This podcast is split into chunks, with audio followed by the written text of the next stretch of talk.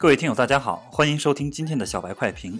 小白快评是小白炒股学堂新开设的栏目，每周交易日下午两点上线播出，欢迎大家到时收听。小白快评今日话题：沪指探底回升，上演速度与激情。新华社昨天发文评论：A 股暴跌，适度调整让市场走得更远。今天早盘沪指短暂冲高后，便延续了昨日的惯性下跌，连破四千六百点和四千五百点两道整数关口。最跌低到了四千四百三十一点五六点，盘中最大跌幅超百分之四，市场一度出现恐慌盘涌出。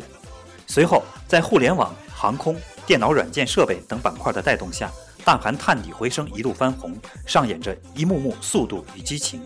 截至上午收盘，沪指报收四千六百二十六点，微涨五点七三点，涨幅百分之零点一二。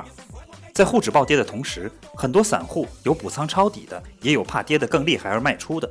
很多投资者都遇到了一个共同的问题，那就是交易软件显示出无法登录，或者是登录后无法正常交易。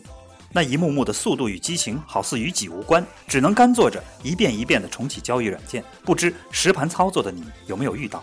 如果遇到了，就截图去公牛吧吐槽一下，吐槽交易所，吐槽券商，吐槽网速。这次回调会不会导致牛市的结束？我们分析认为可能性不大。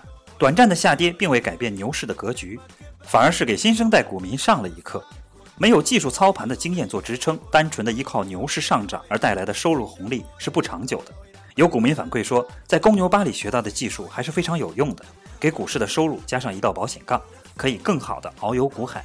提示大家一下，作为一个散户投资者，不要纠结于牛市到底是结束了还是暂时的回调，短暂的回调都可以让前期的获利进行回吐。在遇到不好的行情的时候，控制仓位，锁住收益，比什么都重要。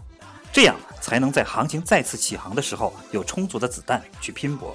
现在多去看一下牛人的操作，学一点炒股的技能，可以为以后在股市里生活得更好而保驾护航。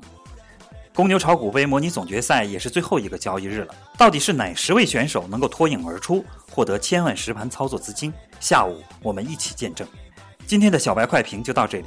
本期编辑张芊芊，主播阿文，我们下周一再见。